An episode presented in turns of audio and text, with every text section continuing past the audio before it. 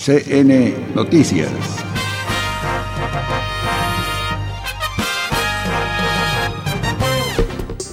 We're deploying additional Navy destroyers, combat ships, aircraft and helicopters, Coast Guard cutters, and Air Force surveillance aircraft, doubling our capabilities in the region. Very importantly, our forces are fully equipped with personnel, protective equipment, and we've taken additional safety measures to ensure our troops remain healthy. El gobierno de Estados Unidos anunció que inició operaciones antinarcotráfico en el Pacífico Oriental y el Caribe en un enfoque global para evitar las introducciones de droga ilegales al territorio estadounidense y proteger a los estadounidenses, dijo el secretario de Defensa Mark Esper en una conferencia de prensa junto al presidente de Estados Unidos Donald Trump. As, as you are aware, uh, we will continue that. We think the best path forward is through those paths. Después de hablar sobre las organizaciones criminales internacionales que se dedican al narcotráfico, el secretario Spert añadió que el régimen de Maduro, así como el de otros países, se basan en las ganancias de las drogas para obtener ingresos. El pueblo venezolano está sufriendo muchísimo. Los narcotraficantes están aumentando sus ganancias. We're, we're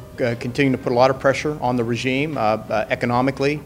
And, uh, diplomatically. El presidente Trump agregó que se incrementaron las operaciones contra narcóticos desde el hemisferio norte para proteger al pueblo de Estados Unidos de los carteles de la droga. Today the United States is launching enhanced counter narcotics operations in the western hemisphere to protect the American people from the deadly scourge of illegal narcotics. We must not let the drug cartels exploit the pandemic to threaten American lives. Afirmando, no debemos permitir que saquen provecho de esta pandemia. As governments and nations focus on the coronavirus, there's a growing threat that cartels, criminals, terrorists, and other malign actors will try to exploit the situation for their own gain, and we must not let that happen. We will never let that happen.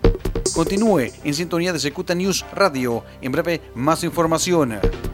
CN Noticias.